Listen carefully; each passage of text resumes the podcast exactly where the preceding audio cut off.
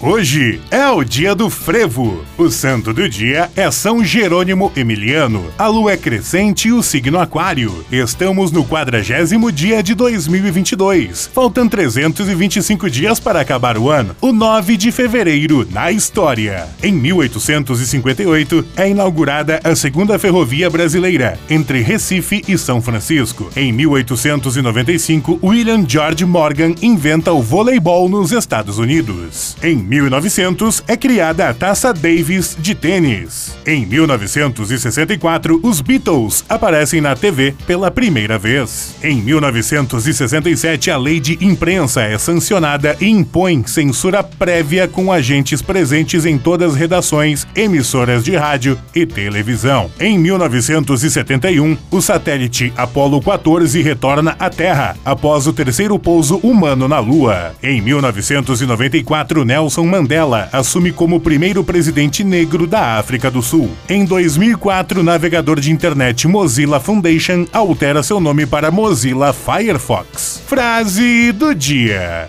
A educação é a arma mais poderosa que você pode usar para mudar o mundo. Nelson Mandela